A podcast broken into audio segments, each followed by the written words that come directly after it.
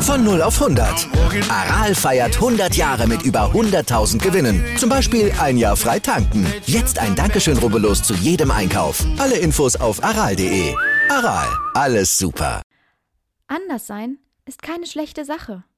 Es bedeutet, dass du mutig genug bist, du selbst zu sein. Das war ein Zitat von Luna Lovegood.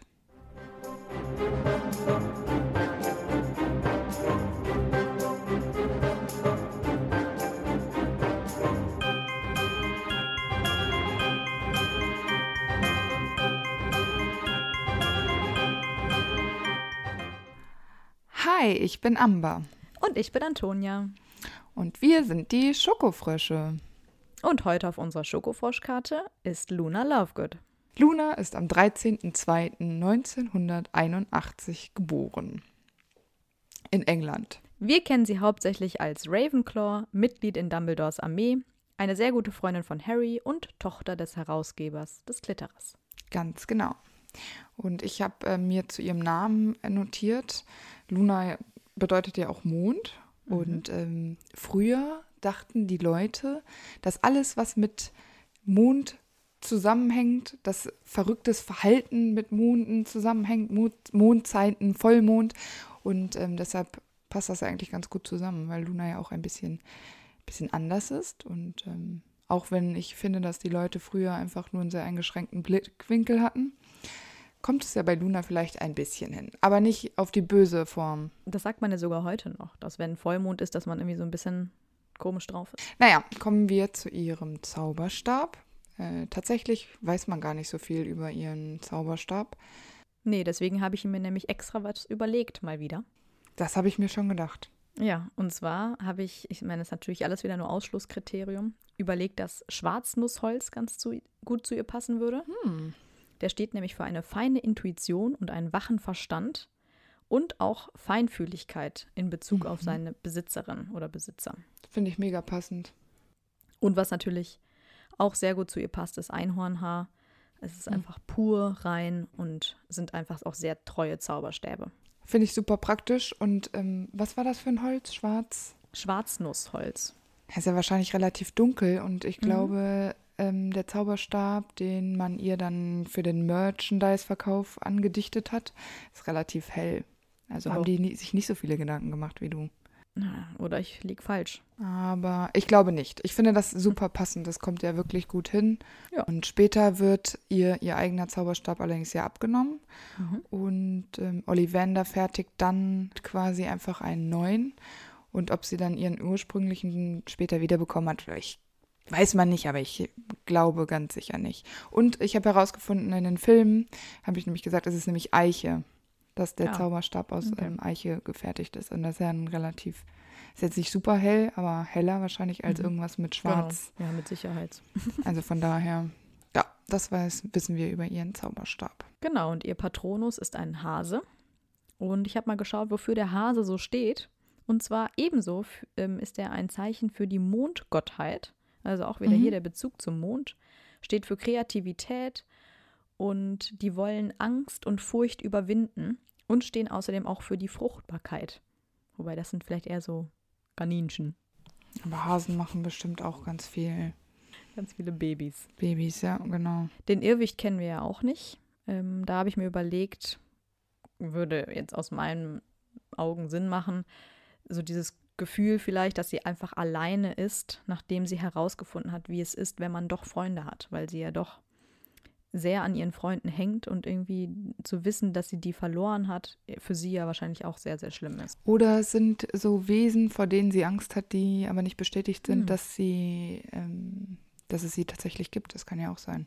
Genau so ausgedachte, bescheuerte die, Tiere. Genau, die sie mit ihrem Vater durch tolle Brillen und alles ja, sehen stimmt, kann. So Horrorgestalten einfach. Ja, ne? genau. Ja, das stimmt. Das wäre nur interessant, weil man, also wie weiß der Irrwicht, also kann der dann ihre Gedanken lesen, wenn es irgendwie so ein ausgedachtes Wesen ist und sieht dann genauso aus, wie Luna sich das ausdenkt? Wenn sie eine genaue Vorstellung davon hat. Ja, okay. Ich weiß es nicht.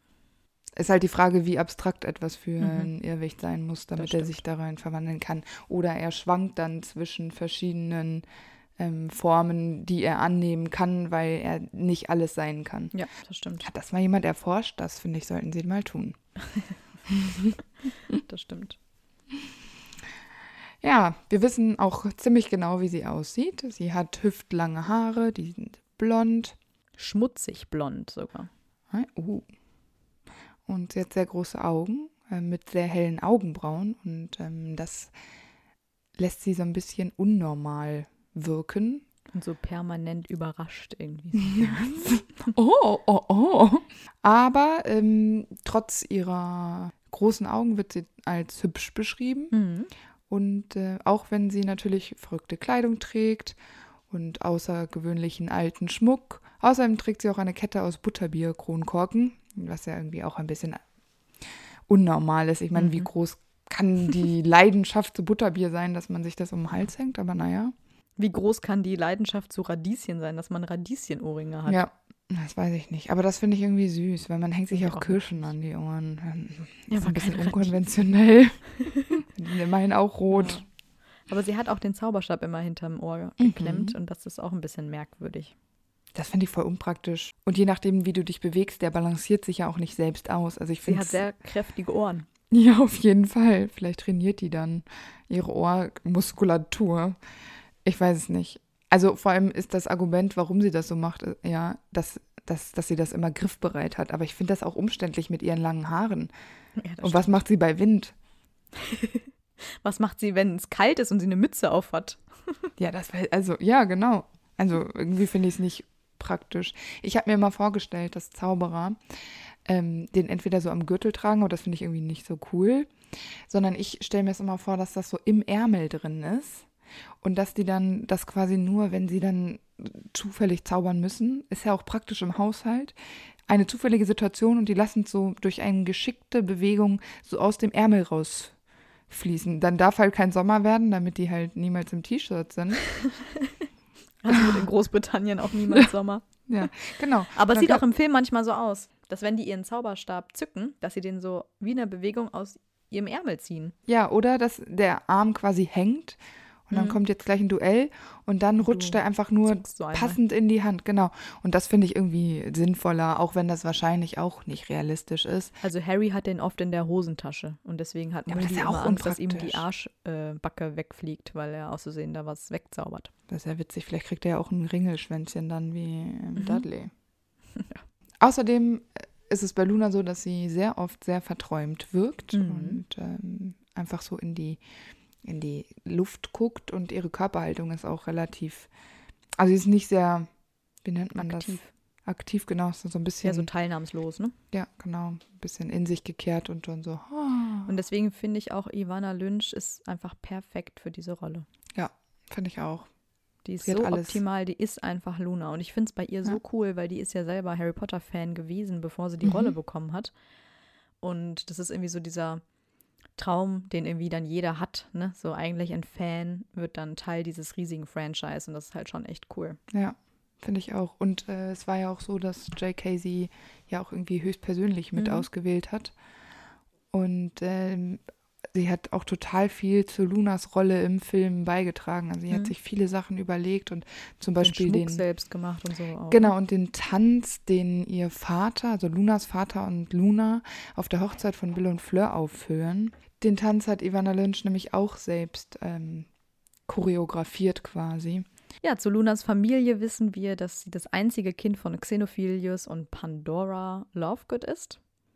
Xenophilius ist, wie gesagt, der Herausgeber des Glitterers und Pandora starb, als Luna neun war, während sie mit Zaubersprüchen experimentiert hat. Und seit diesem Zeitpunkt, weil Luna eben bei dem Tod dabei war, kann sie Testrale sehen. bei diesem Tod, der wird ja nie so richtig ähm, beleuchtet, was da Mhm. genau passiert ist, aber ich stelle mir das eigentlich relativ schlimm vor, weil wenn du nicht richtig apparieren kannst, dann Mhm. zersplinterst du und dein eines Körperteil kann quasi nicht anwesend sein und wer weiß, ob ihr da Körperteile auch weggesprengt worden Mhm. sind oder sie angefangen hat zu brennen oder also finde ich wirklich schwierig. Und vielleicht hat sie es auch verdrängt, sodass es vielleicht niemals zur Sprache gekommen ist, Ja. sodass Luna vielleicht so gar keine genauen Erinnerungen mehr daran hat. Ich habe auch irgendwo eine Theorie gelesen, dass Luna und ihr Vater nur deswegen so komisch sind, weil dieser Fluch auch noch Auswirkungen auf Bystanders hatte. Also nur weil sie Mhm. dabei waren, hat das auf sie auch noch gestrahlt und deswegen sind die auch ein bisschen lala. Und die Mutter war halt, weil sie es selber ausgeführt hat, ist sie daran gestorben und die beiden haben quasi Nebenwirkungen davon gezogen. Aber ich glaube tatsächlich, dass Xenophilius und Pandora einfach beide schon immer ein bisschen komisch waren und Luna auch irgendwie schon seit Kindesbein auf diesen Verschwörungstheorienzug mit aufgeholt haben. Die leben irgendwie alle in einer etwas anderen Welt und denken ja auch, das Ministerium hat irgendwie eine eigene Armee. Die glauben, Ja. dass die, dass so komplett abgedrehte Wesen existieren. Und dann denke ich mir immer so, ein- ein bisschen Weltoffenheit ist ja schön und gut und an Dinge glauben, die nicht unbedingt bewiesen sind, auch gibt es immer mal. Aber das ist wirklich so übertrieben. Finde ich auch. Und vielleicht hätte, hätte Lunas Mutter ein bisschen dafür gesorgt, dass Luna nicht ganz so komplett abdreht, auch wenn sie wahrscheinlich selber auch in Anasphären geschwebt ist, schon immer. Trotzdem ist Luna ja super familienbezogen und sie steht ja ihrem Vater auch ähm, viel bei und unterstützt ihn und Genau. auch bei der Zeitung. Eigentlich ist sie ja die ganze Zeit verträumt und sie kann mit vielen negativen Einflüssen sehr gut leben und sie regt sich ja eigentlich nie auf und ist immer sehr gelassen und lässt das auch wahrscheinlich gar nicht so nah an sich ran. Wenn aber jemand was über ihren Vater oder gegen den Mhm. Klitterer sagt, dann wird äh, ihre Stimme total eisern und stark und dann setzt sie sich für das ein, für was sie steht und was sie auch liebt. Und das finde ich irgendwie total interessant, dass sie da so gegensätzlich sein kann. Mhm, Also auf der einen stimmt. Seite immer so ein bisschen high, dann kann sie aber plötzlich, wenn ihr etwas wichtig ist, quasi wie so ein Fels in der Brandung stehen Mhm. und dann auch unmissverständlich klar machen, was sie eigentlich davon hält, was der andere gesagt hat. Und das finde ich wirklich stark und toll und toller Charakterzug einfach. Mhm. Aber ich meine, ihr Vater hat ja auch viel für sie gemacht. Ich meine, der hat die quasi alleine dann großgezogen, Mhm. seit sie neun ist. Mm, Die leben übrigens in Devon, einem Ort in der Nähe von Ottery St. Catchpole, wo ja auch viele andere magische Familien leben. Und das Haus, in dem sie leben, sieht aus wie ein großer Zylinder und im Garten wachsen eigentümliche magische Pflanzen. Und wir lernen das Haus ja auch ein bisschen kennen. Ist ja ein sehr interessantes Haus. Ähm, die Küche ist sehr farbenfroh, nimmt das gesamte Erdgeschoss ein. So in meiner Vorstellung war es irgendwie früher immer so, dass Xenophilius Lovegood irgendwie im Keller immer so ein bisschen experimentiert hat. Das war dann quasi so eine Mischung aus Labor und Redaktion, so in einem. Mhm. Aber tatsächlich gibt es eine Wendeltreppe nach oben. Das erste Obergeschoss ist rund und sehr überfüllt. Stelle ich mir auch mal so ein bisschen messy vor. Auf jeden Fall. Und da sind eigenartige Dinge und Erfindungen von Xenophilius, viele Bücher, Gerümpel und eben auch die Druckerpresse. Das heißt, da ist Mhm. eher so sein Büro. Und im zweiten Obergeschoss ist dann Lunas Zimmer. Ähm, und auf die Zimmerdecke hat sie ja ihr schönes Bild gemalt mit ihren Freunden Harry, Neville, Ginny, Hermine und Ron. Und das finde ich auch richtig, richtig rührend, diese Stelle im Buch. Ich finde das so süß. Und auch noch diese goldenen Lettern, dass sie da Freunde noch hingemalt hat und so. Also ist wirklich sehr, sehr schön. Und außerdem hat sie noch ein Kinderfoto neben ihrem Bett mit sich selbst und ihrer Mutter, die sich umarmen. Mhm. Trotzdem denke ich mir, dass sie eine eher einsame Kindheit hatte. Quasi deswegen ihr Vater auch so eine große Bezugsperson für sie ist. Weil ich mir vorstellen könnte, dass sie gerade wegen ihres Vaters auch eher gemieden wurde. Also ich glaube nicht, dass die viel Kontakt zu anderen Familien hatten oder allgemein Kontakt zur magischen Außenwelt.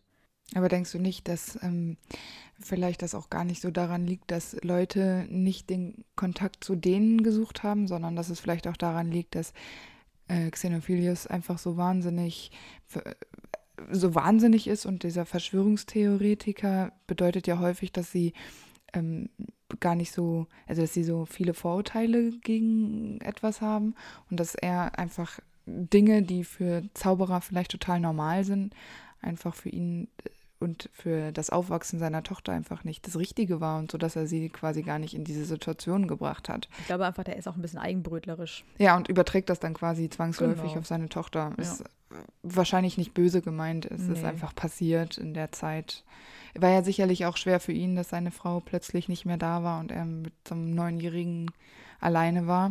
Mhm. Aber ich glaube, unterm Strich hatte Luna trotzdem eine schöne Kindheit. Ich gl glaube, dass es nicht so viele Regeln gab, dass sie viele Dinge ausprobieren konnte mhm. dass sie sich ja auch total gut begeistern kann für Dinge, ähm, die nicht so normal sind, wo man auch ein, einfach ein bisschen Fantasie braucht. Äh, das, denke ich, wird vielleicht ihr Leben auch sehr ausgefüllt haben, sodass diese Einsamkeit, also diese Einsamkeit auf keinen Fall im Vordergrund stand. Nee. Also ich finde halt wirklich nur, dass man diese Einsamkeit daran merkt im Umgang mit anderen Menschen. Ja, dass sie ja, da genau. einfach oft schwierig ja. ist. Da habe ich aber auch überlegt, vielleicht ist sie ja auch, hat sie zumindest autistische Züge. Mhm. Ähm, weil sie ja sehr obsessiv auch in vielen Bereichen ist, zum Beispiel eben diesen Tierwesen, die es gar nicht gibt. Außerdem hat sie ja auch wirklich einfach Schwierigkeiten bei ganz normalen sozialen Interaktionen. Ihr fehlt dann ganz oft so ein Taktgefühl und sie kann ihr Gegenüber oft direkt lesen. Und sie ist dann sehr konzentriert und fokussiert in Dinge, die sie mhm. interessieren und ja auch sehr loyal zu Menschen, die sie mag. Und das sind alles so Punkte, die auch auf Autisten oder zumindest, muss ja nicht ganz so extrem sein, dass sie vielleicht wirklich diese autistischen Züge einfach hat. Mhm. Ja, das kann ja sein. Also ich habe auch gelesen, dass Luna als ähm, ja als Vorbild. Sym genau und als Symbol für dass man genauso sein kann, ohne dass man Probleme haben muss. Man genau. muss nur an die richtigen Leute geraten und einfach durch ihren starken Charakter zeigt sie eben in diesem Buch auf, dass es alles funktionieren kann und dass man alles erreichen kann. Und das finde ich wirklich schön, weil bei Hermine, die man ja beide immer so ein bisschen in Zusammenhang bringt, dadurch, dass Luna diese Anti-Hermine ist, hat Luna eben auch eine starke Vorbildsfunktion, wobei das mit den autistischen Zügen ja nicht bestätigt ist. Nee, also. nee, eben. Das ist einfach nur das, was man interpretiert und genau gerade diese Community das eben halt auch gerne da rein interpretiert. Aber eben dieser mangelnde Kontakt zu anderen Kindern vielleicht auch weist ähm, ja auch Lunas soziale Schwierigkeiten in Hogwarts auf. Sie kann sich nämlich nicht so richtig einbringen und findet zunächst ja auch keine Freunde und andere finden sie eigentlich in ihrer ganzen Schulzeit größtenteils komisch und merkwürdig. In Hogwarts kommt sie dann ja in das Haus Ravenclaw, genau wie ihr Vater. Und ich könnte mir auch vorstellen, wie ihre Mutter vielleicht auch. Mhm. Aber sie hat ja nicht diese klassische Intelligenz, wie zum Beispiel Hermine, sondern ja, wie du auch schon gesagt hast, sie ist ja eigentlich genau das Gegenteil und hat mhm. aber hierfür ja vielleicht eher eine kreative genau. Intelligenz und auch dahingehend eine soziale Intelligenz, jetzt vielleicht nicht in normalen Interaktionen mit anderen Menschen, aber sie hat halt ein Gespür für Menschen. Sie ist ja mhm. auch die Einzige, die es schafft, später mit Harry über den Verlust von Sirius zu sprechen, zum Beispiel. Mhm. Sie sagt auch immer schonungslos die Wahrheit. Ähm, da gibt es auch ein Beispiel mit Romilda Wayne, dass sie zu Harry sagt, Romilda würde erwarten, dass er mit coolen Leuten chillt und nicht mit ihr und Neville. Und deshalb finde ich, passt sie halt perfekt zu Ravenclaw. Es gibt kein anderes Haus, wo sie besser hingepasst nee. hätte. Bei Gryffindor mit mutig, ja, okay. Luna ist auch mutig, aber ich finde, viel mehr zeichnet sie diese Kreativität und dieses, mhm. dieses Empathische aus, dieses, äh, diese Intelligenz, die du gerade beschrieben hast. Deshalb finde ich es absolut passend und würde ich niemals anzweifeln. Nee. Aber dazu muss man auch noch sagen, sie ist ja ein Jahr jünger als Harry und deswegen im gleichen Jahr mit, wie Ginny. Mhm. Und da habe ich mich auch gefragt, wann haben die beiden sich wohl kennengelernt? Kennen die sich irgendwie ganz normal aus irgendeinem Unterricht?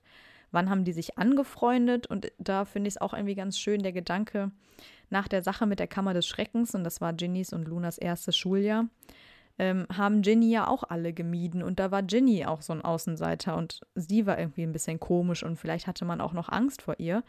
Und da könnte ich mir gut vorstellen, dass Luna eben die einzige war, die sich ihr angenähert hat und vielleicht für Ginny da war oder sie auch normal behandelt hat und nicht halt komisch und anders. Aber ich finde, man kann auch, also Luna rettet ja auch nicht alle einsamen Seelen in, äh, in Hogwarts. Nö, das stimmt.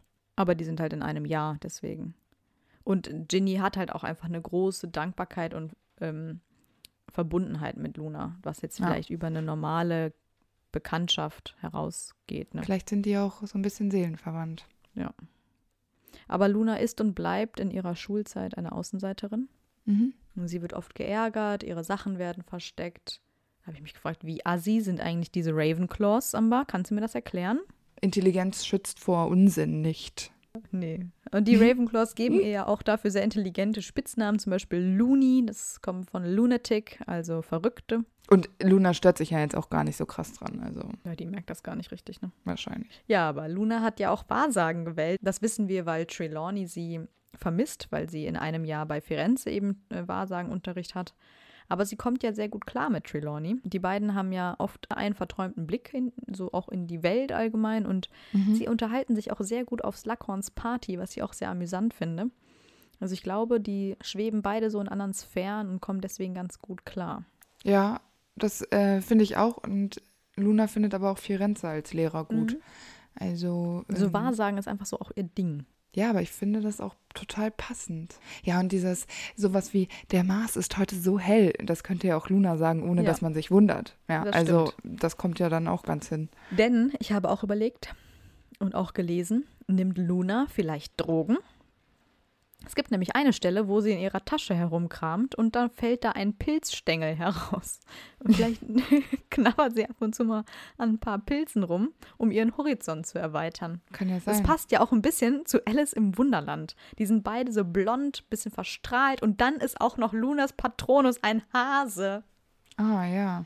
Das ist mega die Anspielung. Ich finde es mega lustig, wenn sie einfach ein paar Pilze mal ab und zu kaut. Das kann doch sein. Die geht doch auch Testrale besuchen im Wald. Mhm. Und vielleicht. Äh, Sammelt die da was? Ja, vielleicht äh, hat die da so eine kleine Plantage rumhängen. Geil.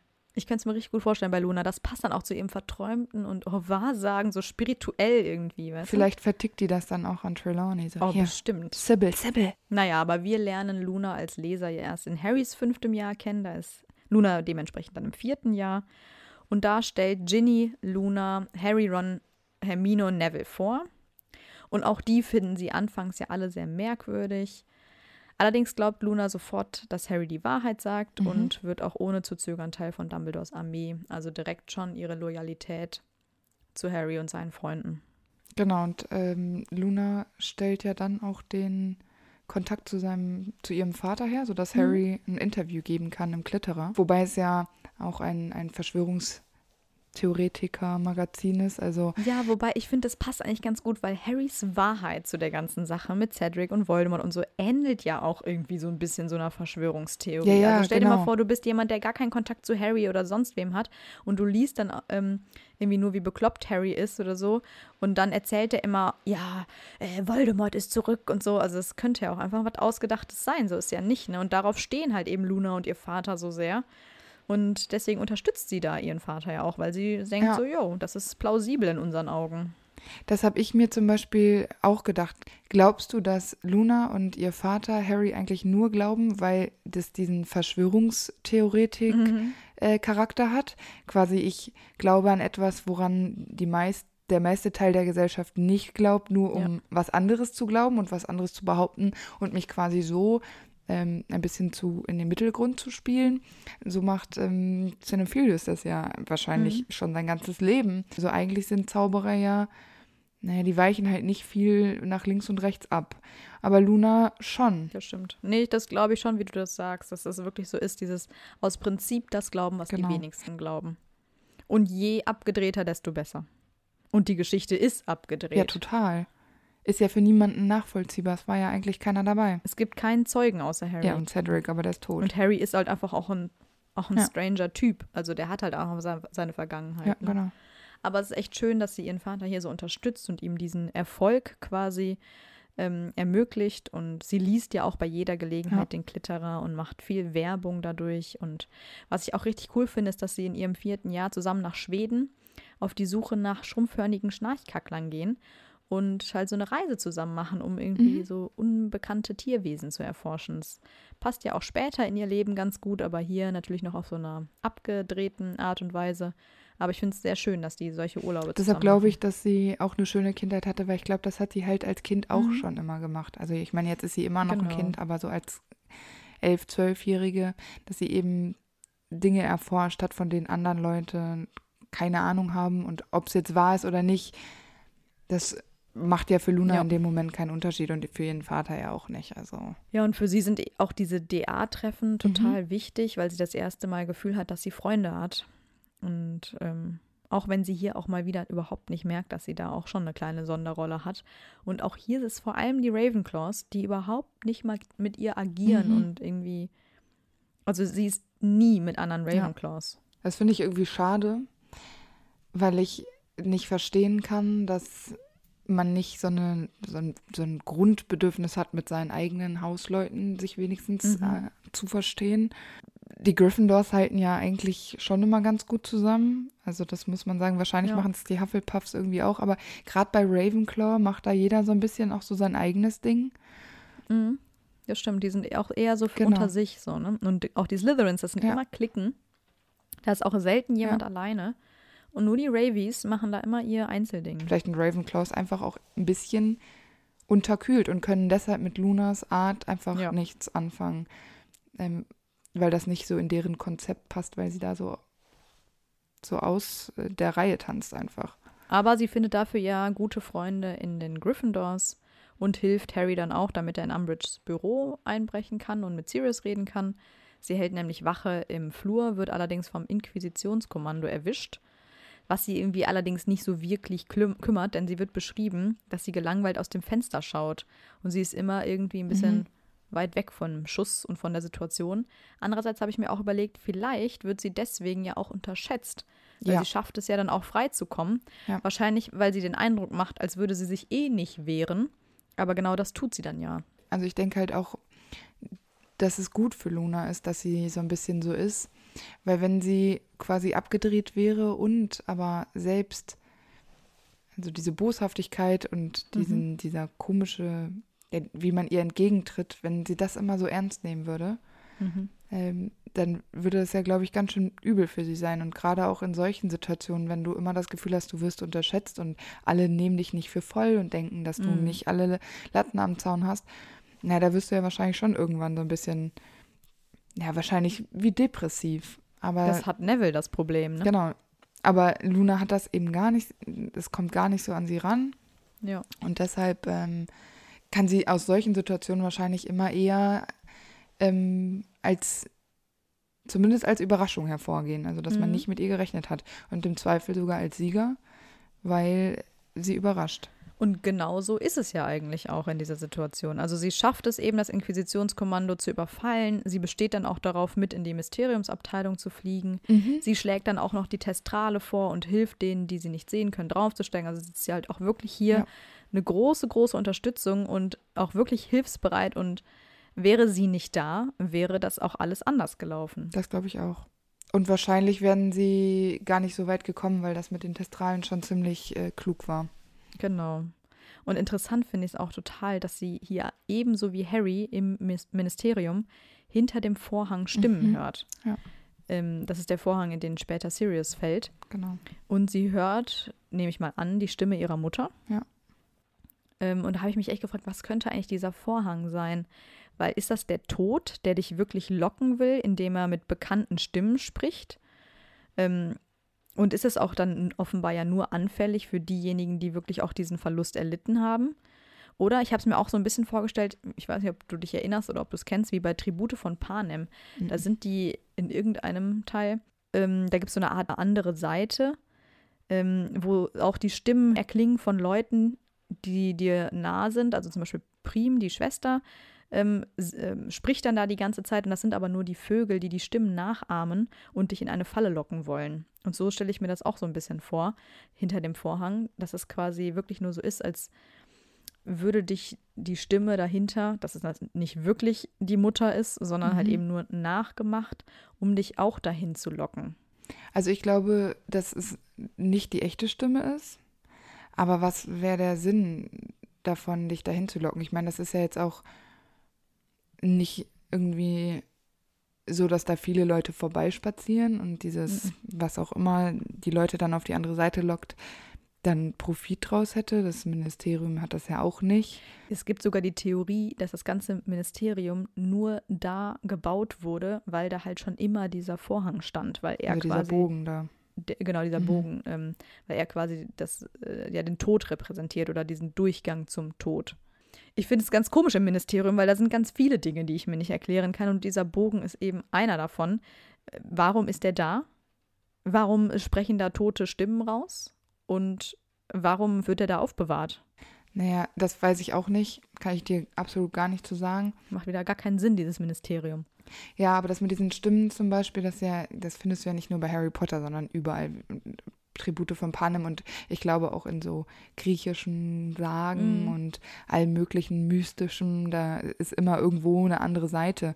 Nur meistens haben diese Seiten eben eine Funktion. Ich glaube, viele Fragen würden beantwortet werden, was dieser Bogen ist und was der soll, wenn man wüsste, was der Nutzen davon ist. Also irgendwer wird ja davon profitieren. Wir müssten mal so eine Sonderfolge machen zu den komischen Dingen im Ministerium. Ja. Eigentlich ist es ja ganz schön, weil Luna ist sich sicher, dass sie ihre Mutter eines Tages wiedersehen wird. Und deswegen ist das ja so ein bisschen diese Hoffnung, an die sie sich klammern kann. Mhm. Und ähm, das ist ja eigentlich ein ganz netter Gedanke. Und wenn ihr dieser Bogen in dieser Situation dabei hilft oder sie als etwas Positives wahrnimmt, dann ist das ja schon mal etwas. Beim Kampf beschützt sie Ron, der ja ganz durcheinander ist. Und sie greift auch einen Todesser an, der Ginny angreifen will. Man sieht hier auch sehr wohl, dass sie eine gute Hexe ist und eine gute Duellantin. Ja. Sie ist nämlich auch einer der letzten DA-Mitglieder, die noch zurechnungsfähig und kampfbereit sind. Ähm, sie wird dann aber am Ende wahrscheinlich von einem Todesser geschockt, hat aber ansonsten keine größeren Verletzungen davon getragen. Aber hier wirklich, man sollte sie nicht unterschätzen. Sollte man wirklich nicht. Aber das ist vielleicht wirklich ihr Vorteil, weil, wie wir gerade gesagt haben, sie unterschätzt wird. Und das finde ich irgendwie cool, die Vorstellung. Das ist ja genauso, dass Luna auch die einzige ist, die Harry tatsächlich in dieser Situation bei dem Verlust seines Paten quasi helfen kann, mhm. weil sie total gut nachvollziehen kann, wie Harry sich fühlt, weil sie ja auch eben diesen schweren Verlust erlitten hat. Und Harry lässt ja sonst auch eigentlich niemanden an sich ran und das ähm, ist nicht, also das ist, glaube ich, mit eins der ersten Male, wo die beiden mhm. so eine äh, sehr deutliche Gemeinsamkeit haben, wo eben auch alle anderen raus sind. Also Ron und Hermine können Harry in dieser Situation nicht so helfen, wie Luna es tut. Vielleicht ist es auch ein bisschen Lunas Empathie und dass sie, naja, mit dieser Direktheit, aber in dem Fall auch wirklich den richtigen Ton findet, weil Harry fühlt sich besser danach und genau. Ähm, ein bisschen freier. Und für Harry sind Verluste natürlich immer äh, vor allem jetzt, wo er sie nochmal richtig real miterleben kann, wirklich einschneiden. Und da ist es wirklich toll, dass Harry und Luna sich da so gut verstehen. Das stimmt. Und dann lernt Harry ja diesen Schmerz auch damit umzugehen. Und ich denke, dass Luna ihm da schon sofort einen Weg geebnet hat. Das mhm. finde ich super. Ja, in Harrys sechstem Jahr oder ihrem fünften Jahr macht sie ihre ZAGs. Ähm, Im Hogwarts Express trägt sie ihre allseits berühmte Brille, mit der sie Schlickschlupfe sehen kann, die dein Gehirn ganz wuschig machen. Ähm, und sie ist sehr, sehr enttäuscht, dass keine DA-Treffen mehr stattfinden. Mhm. Einfach weil ihr das wahrscheinlich fehlen würde, einfach mit Freunden abzuhängen und sie vielleicht ja auch ein bisschen die Sorge hat, dass ihr soziales Netzwerk dadurch ein bisschen zusammenbricht. Aber denkst du immer, dass es was mit ihrem sozialen Netzwerk zu tun hat? Weil ich finde, das habe ich direkt daran gesehen, als, weil sie dieses Bild gemalt hat. Mit genau diesen Leuten, mit der sie im Ministerium war. Die hat sie da an ihre Wand gemalt. Das sind ihre Freunde, wo vielleicht auch ein Harry oder ein Ron sie jetzt nicht unbedingt als mit Hermine gleichsetzen würden, als sehr gute Freundin. Aber für Luna sind diese Menschen, mit denen sie so viel erlebt hat, das ist, finde ich, von Lunas Seite aus ist ein ganz anderes Freundschaftsverhältnis da als von den anderen. Von den anderen ist gerade zu dem Zeitpunkt im fünften Band, ist es so, ja, Luna ist irgendwie ein bisschen verrückt, die ist ganz mhm. nett, die war dabei, sie hat uns geholfen. Aber keiner von denen würde sagen, wenn nenne deine drei engsten Freunde, würde keiner von denen Luna sagen. Und für Luna sind aber das ihre allerängsten. So, sie hatte noch nie so gute Freunde. Ja, also sie kontrolliert die Münze ja auch immer, die Hermine verzaubert hat. Also klar, dass sie traurig ist wegen den, ähm, dass die DR-Treffen nicht mehr stattfinden und das alles sich so ein bisschen durch diese Situation so ein bisschen auseinandergelaufen hat, okay, Luna kann halt auch gut mit sich selber und klar weiß sie jetzt, was Freundschaft ist, aber ich bin mir sicher, sie wird das vorher auch schon gewusst haben. Also die ist ja nicht sozial total unbeholfen. Aber nicht in dem, nee, eben nicht in diesem Ausmaß. Sie ich glaube nicht, dass sie in Ravenclaw sonst Freunde hat. Ich glaube wirklich, dass sie neben Ginny, dass das ihre einzigen Freunde sind ja. und dass dieses Erlebnis in der Ministeriumsabteilung oder auch was sie in der DA erlebt hat, dass es sie und die anderen so zusammengeschweißt hat, vor allem in ihren Augen, dass es für sagen, sie was wirklich ganz Besonderes war. Genau, das sage ich ja. Das war nur ihr Blickwinkel, weil nicht die anderen sagen, das ist ihre beste ja, Freundin, ja. sondern sie sagt das. Und deswegen glaube ich schon, dass es für sie was Besonderes war oder ist. Und natürlich, jetzt stell dir mal vor, du bist eine Luna, hast da in der Ministeriumsabteilung gekämpft, gehst danach in den Sommerferien nach Hause und malst dieses Wahnsinnsbild von diesen anderen Menschen, die du deine Freunde nennst, an die Wand, in der Hoffnung, dass das nächste Schuljahr auch so mit denen wird. So eng, dass du die mindestens einmal die Woche alle siehst und mit denen was unternimmst und was lernst und so. Und dann plötzlich erfährst du im Zug nach Hogwarts, dass es dieses Jahr eben nicht so sein wird. Da hast du wahrscheinlich schon die Angst, dass klar, dieses Bündnis, was entstanden ist durch diese gemeinsamen Aktionen und diese Erlebnisse, dass das halt jetzt bröckelt. Weil diese ist ja auch nicht im gleichen Jahr oder im gleichen Haus wie die anderen. Ich glaube, sie hat da schon sehr, sehr viel rausgezogen aus diesem, aus diesem Bündnis, weil sonst wäre wär ihr dieses Bild auch nicht so wichtig. Ich glaube wirklich, dass sie halt einfach auch, weil sie so anders ist als alle anderen, mit sozialen Kontakten nicht so viele Berührungspunkte hatte vor Hogwarts und in Hogwarts eben sehr spät erst mit Ginny, dann durch die, also durch Ginny mit den anderen und dass ähm, sie zum ersten Mal Freunde hat. Hätte sie vorher Freunde gehabt, wären die vielleicht an ihrer Wand gemalt worden. Aber das ist schon was sehr Besonderes für sie. Auf jeden Fall.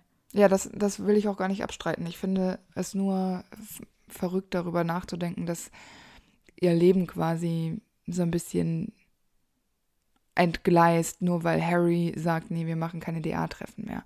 Weil ich glaube, Luna ist so ein Typ, naja, die arrangiert sich. Die ist nicht eine, die rummeckert oder rumheult, klar, das sage ich auch gar ja. nicht. Und die, sie hat vielleicht schon die Sorge, dass die Freundschaft darunter leidet oder dass es eben nicht mehr so ein enges Verhältnis ist wie vorher. Und deswegen freut sie sich ja auch gerade, dass sie in dem Jahr auch von Harry eingeladen wird ähm, auf den Ball von Slughorn. Mhm. Das freut, freut sie ja total. Und da ist auch nochmal die Betonung, als Freunde. Harry sagt das, weil er nicht möchte, dass Luna denkt, er würde was von ihr wollen. Aber ich glaube, diesen Gedanken würde Luna niemals haben. Harry sagt das so von wegen, ja, äh, nur als Freunde natürlich. Und Luna freut sich total, dass Harry sagt, dass sie Freunde sind. Ich finde das voll traurig, Antonia, so wie du das gerade sagst. Ich muss dir das jetzt ehrlich sagen. Ich finde das total traurig, wie du Luna gerade präsentierst. Es tut mir so leid für Luna, dass du ja, sie so Ja, es tut mir auch leid für Luna, weil ich, und das ist ganz klar bei ihr, dass sie einfach in sozialen Hinsichten ganz, ganz große Probleme hat und das auch einfach nicht kennt. Und dass es zum ersten Mal so war, dass sie das kennengelernt hat. Ich sage nicht, dass sie jetzt depressiv wird, nur weil sie nein, dann nein. weniger Kontakt zu denen hat. Das sage ich überhaupt nicht, aber das bleibt für sie einfach eine Erfahrung, die sie vorher nicht hatte und deswegen ist es was Besonderes. Und sie freut sich darüber, dass Harry auch nach wie vor ihr Freund ist. Ich finde aber, dass wir da betonen sollten, dass Harry einfach arrogant ist, davon auszugehen, dass Luna im ersten Moment denken könnte, dass er auf sie steht. Ja, natürlich. Was ich total ätzend finde. Absolut. Und wieder so ein Charakterzug von Harry, wo ich ihn gerne einfach mal kurz hauen würde. Weil Luna hat in dieser Situation einfach nichts falsch gemacht. Nee, natürlich nicht. Und Luna hätte ja auch ablehnen können und alles. Es ist ja alles Luna offen hätte gewesen. auch niemals den Gedanken gehabt, dass Harry auf sie steht. Also, das ist also von Harry wieder total verkorkst. Gar keine eben. Frage. Ich wollte eigentlich den Satz vor allem damit beenden, dass sie sich ja eigentlich ein sehr gutes neues Hobby gesucht hat. Und zwar wird sie Vertretung für Zachariah Smith bei den Stadiondurchsagen beim Quidditch und amüsiert ja hier jeden, vor allem Ron, der im mhm. Krankenflügel liegt und das ja nur hört und nicht sieht, was Luna da so erzählt. Mhm. Und ähm, da hat sie ja auch einen gewissen Grad an Anerkennung von vielen, die das sehr amüsant finden. Und da habe ich mich auch gefragt, wie kommt man überhaupt auf die Idee, das Luna machen zu lassen? Weil sie ja wirklich hauptsächlich andere Dinge beschreibt und erzählt und sich wenig auf das Quidditch-Spiel konzentriert. Das weiß ich nicht, weil normalerweise werden Leute ja so Kommentator, weil die sich gut in etwas sehr gut auskennen. Mhm. Aber sie vergisst ja auch die ganze Zeit, äh, wie die Spieler heißen. Und mhm. wahrscheinlich kann sie ja auch gar nicht so schnell gucken. Die Frage ist, wie aufmerksam sie Quidditch vorher verfolgt hat. Weil du musst ja dann ja. schon mal hin und her gucken und wo ist jetzt was, da passieren ja viele Dinge auf einmal. Mhm. Ähm, aber wenn du in die Wolken guckst und guckst, ob das jetzt äh, ein Wesen ist, was du da sehen kannst, in den Wolken geformt und das dem ganzen Stadion mitteilt, mhm. was du da siehst, dann kannst du da ja gar nicht dich auf die Spielzüge konzentrieren. Und eigentlich müsste man ja auch wissen, was für Charaktereigenschaften verschiedene Spieler haben. Also der ist super schnell und der ist super wendig ja. und der kann so coole Loops und ähm, der ist bekannt für das und das. Ähm, aber das kann sie ja nicht. Deshalb nee. weiß ich nicht. Haben die gelost? Oder wollte das keiner? Ja, aber als ob da nicht irgendwer mal, also ich weiß nicht. Naja, ich meine, Zachariah Smith ist jetzt auch nicht so die ultimativ bessere Alternative. Also lieber macht das Luna als der. Ähm, Luna ist ja wenigstens ansatzweise neutral. Gut, ja. war Lee Jordan auch nicht. Also im Grunde ist deren Auswahl für die Stadionsprecher wirklich eine Katastrophe. Aber Lee Jordan war immer sehr lustig. Ja, Luna auch. Wenn ich Quidditch-Fan wäre, ernsthaft, fände ich es nervig, glaube ich. Das stimmt. Aber Luna hat auch hier wieder ähm, besondere Qualitäten. Sie tröstet nämlich auch Hermine, weil Ron sie angegiftet hat Ähm, sie kommt inzwischen also wirklich auch mit Hermine sehr, sehr gut aus und gehört zu Harrys engsten Vertrauten. Was ich nämlich auch ganz schön finde, ist, dass äh, er ihr bei Slughorns Ball auch ein Kompliment macht. Nämlich auch sagt, dass sie, dass sie besonders hübsch aussieht Mhm, heute. Das stimmt. Und sie hingegen interessiert sich auf der Party besonders für den anwesenden Vampir und äh, amüsiert auch Harry hier wieder ähm, mit ihren ganzen Theorien. Und Ja. das finde ich eigentlich auch ganz schön, dass sie das auch so auf die leichte Schulter nimmt. Und was will sie eigentlich von diesem Vampir? Ja, weil Luna verrückt ist. Also, wäre da ein Werwolf, hätte sie das bestimmt auch interessant gefunden. Das stimmt. Hätte mal so ein paar unsensible Fragen gestellt. Mhm. Das tut bestimmt weh, wenn alle Kö Knochen im Körper Es tut brechen. mir voll leid. Dann muss der sagen, hey, ja, schon. ist echt blöd. Diese, also wie sie aus dieser Situation rausgehen, Harry und Luna, finde ich schön. Weil, wenn es vorher so ein bisschen, Harry dachte so, hm, ja, vielleicht denkt die, ich stehe auf sie oder vielleicht steht sie auf mich. ich bin Harry Potter. haben sie ja jetzt quasi eine, so eine, eine Wellenlänge für sich gefunden. Mhm. Ja, wie sie ihre Freundschaft eben gestalten können, wo Luna einfach in die, in die Welt von Harry so viel Freude gebracht hat, obwohl Harry ja wirklich gar keinen Bock hatte, dahin zu gehen. Ja. Und äh, alles eigentlich ja für Harry in dem Moment nicht so richtig gut gelaufen ist. Ja, und am Ende des Schuljahres kämpft sie noch mit bei dem Kampf am Astronomieturm. Sie soll Snape übrigens überwachen, Mhm. beziehungsweise sein Büro mit Hermine zusammen. Ja. Aber der kann sie halt einfach so mir nichts, dir nichts ablenken. Er schockt Ja. nämlich Flitwick und behauptet dann, der wäre in Ohnmacht gefallen. Also, Was passiert wie ja bescheuert manchmal. ist das denn? Wieso, wieso glauben die dem das? Und oh, die, das war doch klar, das war der Auftrag, haltet Snape im Auge. Und dann kommt er mit sowas davon. Ja, aber es ist Snape, ich bitte dich. Also ich fände es jetzt, Er hätte auch fänd- andere Mittel greifen können. ja, stimmt. aber es wäre viel merkwürdiger gewesen, hätten sie es geschafft, Snape erfolgreich zu observieren.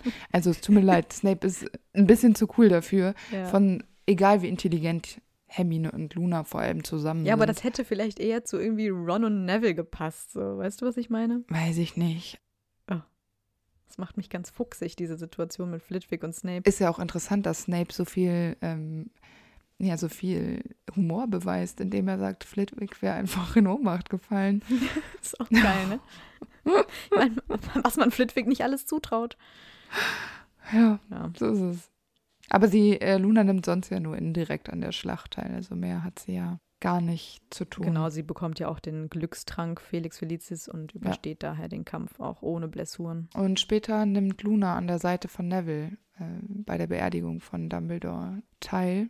Und das finde ich irgendwie auch schön, weil irgendwie immer von Anfang an so ein bisschen suggeriert worden ist, äh, Luna und Neville haben so einen engen Bund und irgendwie Mhm. dachte man, vielleicht heiraten die später, tun sie aber nicht. Aber irgendwie finde ich das nett, dass die beiden da quasi zusammen hingehen.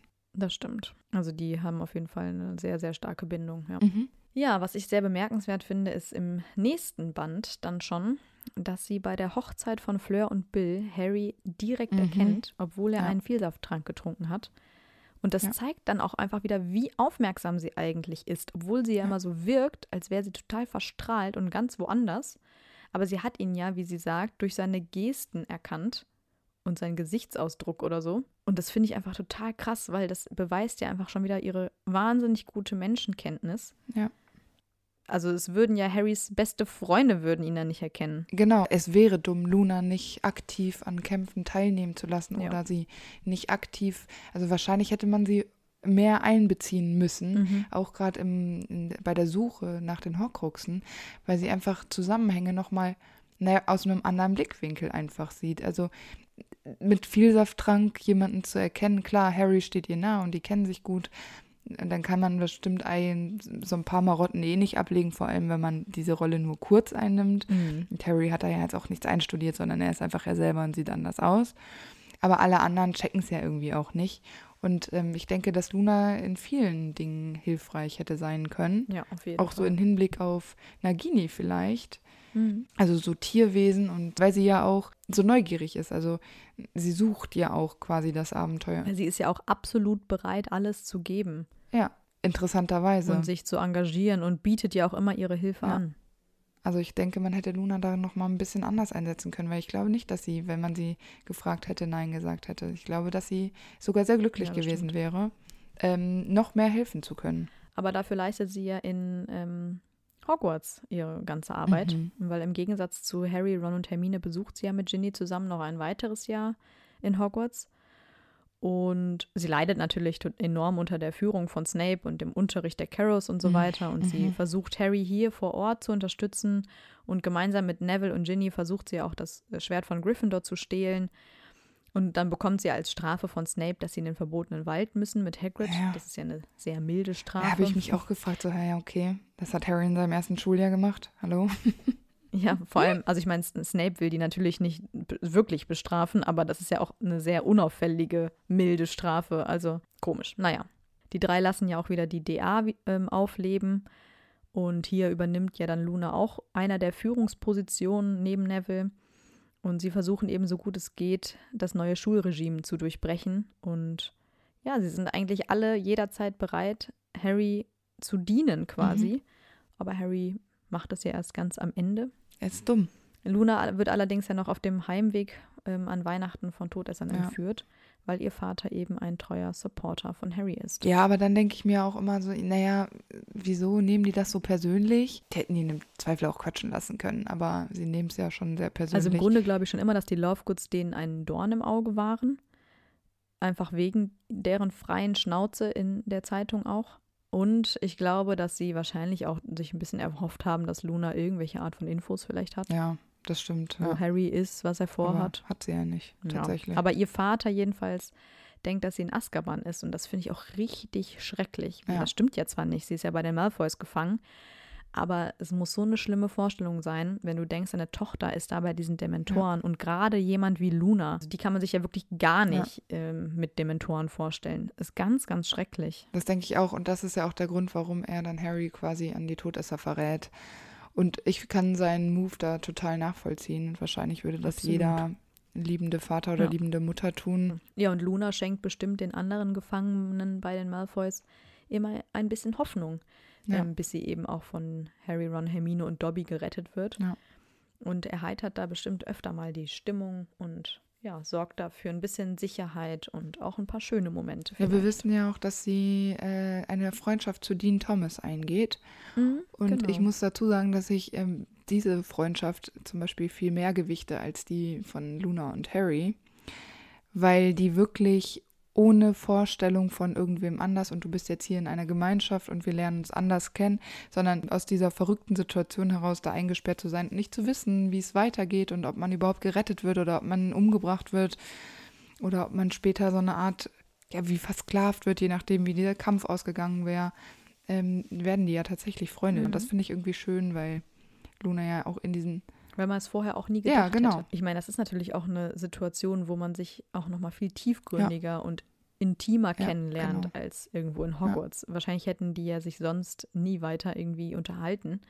Ähm, und diese Situation treibt sie natürlich auch so ein bisschen dazu, sich zu finden. Naja, aber auch bei Dobbys Beerdigung findet sie ja mal wieder sehr treffende Mhm. Worte. Genau, wahrscheinlich bleibt sie ja auch bei Bill und Fleur bis zur Schlacht von Hogwarts eben, wo sie ja vor allem den wichtigen Hinweis auf Ravenclaws Diadem gibt, Ja. welches ja allerdings verschwunden ist. Und sie nimmt dann Harry mit zum Ravenclaw-Gemeinschaftsraum. Und um dahin zu kommen, müssen die Schüler ja immer ein Rätsel lösen. Und das finde ich total krass, weil es gibt bestimmt auch Ravenclaws, die mal auf dem Schlauch stehen. Gibt es da wirklich falsche Antworten? Ich meine, diese Antwort, das war ja die Frage mit, was gab es zuerst, Huhn oder Ei? Gibt es da wirklich eine falsche Antwort? Weil ich meine, das ist doch unmöglich, dass du zu jeder Tages- und Nachtzeit, zu jeder de- deiner Verfassungen, ich meine, du hast ja vielleicht auch mal einen schlechten Tag oder hast schon den ganzen Tag in der Bibliothek gelernt, da hast du vielleicht auch nicht Bock auf so eine Frage. Gibt es da wirklich auch falsche Antworten und dann kommen die da nicht rein? Dann bitte geh zu den Hufflepuffs. Dann musst, musst du warten, bis ein anderer für dich das Rätsel löst. Ja, und wenn keiner mehr kommt, wenn du der Letzte warst, weil du langsam warst oder was ja, weiß ich ich. finde das ganz oder schrecklich. du musst dann ähm, Flitwick an, anpingen. Das dann Ja, so, genau. die haben dann so ein Klopfzeichen an dem Zauberstab gegen die Wand. Der freut sich. und dann kommt der, fällt in Ohnmacht. Also ich finde diese Art von Methode wirklich, wirklich Ja. schlimm. Und es, wie gesagt, es gibt ja nicht nur krass intelligente Menschen oder philosophierende Menschen dort, sondern ja, es gibt ja auch musische Intelligenz. Die sind ja vielleicht auch mal ein Ravenclaw geworden. Und dann kommst du doch mit so einer Frage auch nicht weiter. Ja, aber denkst du nicht, dass auch so ein intelligenter Gryffindor eine Frage am Ravenclaw-Porträt Ja, richtig beantwortet? Das kann doch auch mal passieren. Ja, eben. Eine Hermine kann das locker. Es können auch Slytherins. Also Ja. Die Slytherins sind auch dafür bekannt, dass sie Und gerissen und Hufflepuffs, clever sind. Die sind einfach dumm. Die sind nur trolldoof. Nein, sind sie natürlich nicht. Alle Hufflepuffs sind wirklich toll, die ich kenne. Ist ja auch egal. Auf jeden Fall ist das eine Ja. total blöde Methode. Aber sie zeigt Harry dort jedenfalls, wie das Diadem aussieht, damit er es suchen kann. Und später hilft sie ihm zusammen mit Ernie Macmillan und Seamus Finnegan noch eine Gruppe Dementoren zu besiegen. Ja, und am Ende, ich meine, das ist der finale Kampf, kämpft sie ja noch mit Ginny und Hermine zusammen gegen Bellatrix Lestrange, aber das haben wir jetzt schon in einigen Folgen schon Ja. erwähnt. In Bellatrix, in Hermines. genau. Und was ich aber ganz, ganz besonders nochmal finde, ist, dass sie nach dem Kampf nochmal dafür sorgt, dass Harry dem ganzen Trubel nochmal ein bisschen entkommen kann, weil sie wieder sofort spürt, was Harry jetzt braucht und das ist eben nicht die Aufmerksamkeit, Mhm. sondern sie lenkt die anderen ab, dass Harry einfach entkommen kann und ein bisschen Zeit für sich hat. Das ist halt auch echte Sorge. Also ich habe mir das nochmal ähm, explizit Genau. rausgeschrieben. Also es ist jetzt nicht irgendwie, dass sie auch um Aufmerksamkeit ringt, sondern es ist so ganz natürlich Mhm. für sie. Ich finde es irgendwie auch schwierig, dass sie das erkennt, aber andere nicht. Ja. Also das ist ja jetzt auch nichts, wo man sagt, okay, ähm, das ist ja wirklich absurd, dass Harry nach all dem, was passiert ist, ein bisschen Ruhe braucht. Ja, weil sie ist eben nicht jemand, der danach buhlt, dass Harry sagt, oh, das ist aber nett von dir, danke. Mhm. Sie macht das nicht, um Anerkennung zu bekommen oder ähm, um für Harry eine bessere Freundin zu Mhm. sein, sondern sie macht das einfach wirklich nur, weil sie weiß, Harry braucht das jetzt. Ja. Und das ist halt eine ganz andere Intention in ihren Aktionen, als es jetzt vielleicht, keine Ahnung, ein Dean oder ein Seamus oder so haben, weil sie das Ja. eben nicht für sich macht oder für ihren Ruf, sondern eben Ja. einfach aus Genau. purer, ja, purer Zuneigung für ihre Freunde. Sie macht das nur für ihre Freunde, nicht Ja. für sich. Ähm, nach der Schule reist sie herum und findet alle möglichen Tierwesen und betrachtet sie und schreibt es auf. Also ein bisschen wie es eigentlich Newt Scamander macht. Sie heiratet ja den Großenkel Mhm. oder den Enkel, Enkel, ja. von Newt Scamander, also Rolf Scamander. Wobei ich gelesen habe, dass sie auch nur Rolf heiratet, weil so oft nach Neville und Luna dieser Verbindung gefragt worden ist. Und JK einfach damit aufräumen wollte, dass Neville und Luna nichts mehr miteinander so zu tun haben. Ja, sie hat den beiden dann halt quasi ein Leben danach gegeben, was aber Genau. eigentlich irrelevant Also- für die Bücher ist, einfach nur weil alle danach gefragt Genau. haben, ja. Und dass sie irgendwann ja merkt, dass die Theorien ihres Vaters vielleicht doch nicht so ganz stimmen können, weil sie widmet sich ja der Wissenschaft und wird eben Naturforscherin, heiratet da ja auch einen, ähm, der sich eben, ne, der aus dieser Familie kommt mit jemandem, der sich einfach mit wirklichen, echten magischen Tierwesen ähm, beschäftigt hat, was ja eigentlich ein krasser Gegensatz ist zu den ausgedachten Tierwesen, die sie irgendwie in ihrem ganzen Leben eigentlich immer nur Mhm. hatte. Und deswegen finde ich es eigentlich schon ganz passend, dass sie eben Rolf Scamander heiratet und die haben ja auch noch zwei Kinder, Lorcan and Mhm. Lysander. Finde ich total schöne Namen. Alle mit L. Ja, genau. Wie Luna. Süß, ne? Naja, was wir ganz sicher wissen, ist, dass Harry und Ginny ihre Tochter nach Ja. Luna benennen. Ich denke aber nicht nur, weil sie Harry so eine Bezugsperson war, sondern einfach auch, dass Ginny hier vielleicht mal was mitzureden hatte, anders bei den Mhm. anderen Namensgebungen, weil sie eben für Ginny da war, bis sie auch das Selbstbewusstsein und die Stärke hatte, sich auch wieder anderen Menschen zu öffnen, weil Mhm. nach meiner Ja. Theorie mit dem Kammer des Schreckens-Szenario Der Kreis schließt. sich. und ich glaube auch, dass sie vielleicht von Luna gelernt hat, einen Scheiß darauf zu geben. Und da möchte ich einhaken. Ich finde diese Namen, die Harry und Ginny ihren Kindern gegeben haben, absolut unnötig. Also erstens mal, was hat J.K. sich dabei gedacht? Weil immerhin hat die das ins Leben gerufen. Und ich kann, also wir versuchen uns ja jetzt die ganze Zeit in die Charakter reinzudenken und sie nicht als so fiktive Person zu sehen, sondern eben als die Menschen, die da beschrieben werden und in diesem Universum das äh, zu nehmen. Aber bei diesen Namen fällt es mir su super schwer. Weil ich mir denke, wie, also wie not nötig hat es Harry eigentlich auch, Leute so zu ehren. Lily Luna ist für mich kein schöner Name. Der passt nicht zusammen. Es, Mhm. es ist so krass gewollt und ich meine, das habe ich bei Harry schon gesagt, das passt zusammen. Aber Luna kann sich damit auch nichts aufs Brot schmieren und wissen wir, ob die noch viel miteinander zu Nee. tun haben danach. Luna wird ja auch ein eigenes Leben haben. Also deren Leben äh, trifft sich ja auch überhaupt nicht mehr so. Und deshalb denke ich Ja. mir so, ich meine, Nee. also ich finde das wirklich schwierig und dann finde ich, für mich schwierig, da Dinge herein zu interpretieren, so wie du es jetzt gemacht hast. Mit Ginny hat das auch so bla. Ich mir denke, nein, das ist einfach nur Quatsch. Das ist wirklich nur Quatsch. Ja, ist es. Und es ist, ich, es gibt überhaupt gar keinen Sinn dafür, die, irgendein Nein. Kind nach Luna zu benennen. Aber ich glaube wirklich, dass hier Ginny vielleicht auch, dass es für Ginny hier noch Sinn gemacht hat. Alles andere war Harrys Idee und das kann keiner nachvollziehen. Wahrscheinlich nicht mal Harry selbst. Hier hat vielleicht Ginny dann auch, weil Harry hat wahrscheinlich verzweifelt gesucht, nach wen, welchem zweiten Namen er Lily geben kann. Minerva. ja, und dann hat, das hat Ginny verhindert und gesagt, dann lass lieber Luna nehmen. Ich vertrete deine Meinung, weil es für mich absolut nicht passend ist, mir da so viele Gedanken drüber zu machen, weil ich es so merkwürdig finde. Harrys Kinder heißen sehr außergewöhnlich und das ist auch gut so. Luna wird damit geehrt von Harry, aber auch von Ginny natürlich. Und das ist einfach, naja, wenn man es jetzt ernst nimmt und nicht so wie ich jetzt gerade darauf gucke, dann ist es natürlich schon schön. Und es ist ja auch was Nachhaltiges. Ich meine, das bleibt dann das ganze Leben. Die Erinnerung bleibt. Das ist ja eigentlich auch schön. Ich finde ähm, Luna einfach toll. Und diese Folge hat mir einfach bewiesen, dass ich sie immer noch super toll finde. Ich mag sie in den Filmen, im Buch. Luna ist total cool. Ich, ich finde es gerade, dass Ja. sie so besonders und anders ist, finde ich so schön an ihr.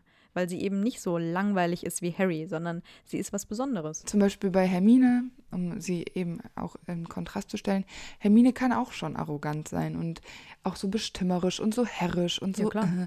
Aber Luna hat nicht so viele Kanten, bis auf diese, dass sie so ein bisschen verrückt ist. Aber ich finde, man muss sich auch mal einlassen können. Und das muss man bei Luna eben ein bisschen mehr als vielleicht bei anderen Menschen. Und nur wenn man mit Ehrlichkeit oder direkter Ehrlichkeit nicht zurechtkommt, naja, das ist ja auch nicht Lunas Problem, sondern das des Gegenübers, der sich dann äh, unwohl fühlt, wo ich mir denke, naja, aber das, was sie sagt, ist meistens sehr wahr und spiegelt einfach die Situation, in denen die Leute sind, wieder. Auf der anderen Seite ist sie eben so verträumt und das finde ich einfach das vereint so viele Dinge, die einfach schön sind und man wünscht ihr einfach nur alles Glück und dass, dass sie zufrieden ist und dass ihr eigentlich nichts Schlimmes passiert. Wobei es ja total unnötig ist, sie in Watte zu packen, weil wir ja jetzt bewiesen haben, dass sie sich in solchen Situationen, äh, dass sie absolut nicht schutzlos ist und auch niemandem auf, ausgeliefert.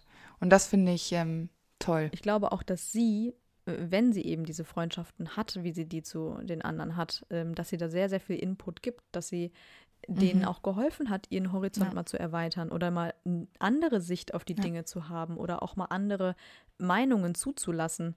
Und äh, auch da war, sie hatte sie wahrscheinlich einen sehr Ja. großen Einfluss auf ja, Sichtweisen Das von anderen Menschen. Genau. Wenn man sich auf sie einlässt, dann äh, ka kann man, glaube ich, viel von ihr lernen. Und ich bin mir ziemlich sicher, du verlierst eigentlich nichts. Außer Nee. du bist halt so verbohrt, dass du der Wahrheit nicht ins Auge sehen kannst. Und ich glaube, man hat einfach eine sehr gute Freundin gefunden, wenn man äh, Luna in sein Leben lässt. Und ich würde sie nicht mehr gehen lassen. Nee. Also ich glaube, ihr habt gemerkt, dass wir beide Luna ziemlich cool finden. Mhm. Und deswegen hoffen wir natürlich, ihr seht das genauso und euch hat diese Folge gut gefallen. Und dann hoffen wir, dass wir uns in der nächsten Woche wiedersehen und hören. Wir freuen uns immer, wenn ihr uns schreibt, also dürft ihr gerne weiter so machen. Genau. Bis nächste Woche. Wieder live von Ihrem Toyota-Partner mit diesem Leasing-Auftakt. Der neue Toyota Jahreshybrid. Ab 179 Euro im Monat. Ohne Anzahlung. Seine Sicherheitsassistenten laufen mit. Und ja, ab ins Netz mit voller Konnektivität. Auch am Start die Toyota Team Deutschland Sondermodelle. Ohne Anzahlung geht's in die nächste Runde. Jetzt los zu Ihrem Toyota-Partner. Wie viele Kaffees waren es heute schon? Kaffee spielt im Leben vieler eine sehr große Rolle. Und das nicht nur zu Hause oder im Café, sondern auch am Arbeitsplatz. Dafür gibt es Lavazza Professional. Kaffee am Arbeitsplatz, der genauso lecker schmeckt wie in eurem Lieblingscafé. Die perfekte Kaffeelösung für jede Art von Unternehmen. Klein, mittel, groß. Ihr habt auf jeden Fall einen Kaffee, der schmeckt. Die richtige Motivation für eure Arbeitstage. Alle Infos zu Lavazza Professional findet ihr auf lavazzapro.de mit allen Kaffeelösungen für euer Büro.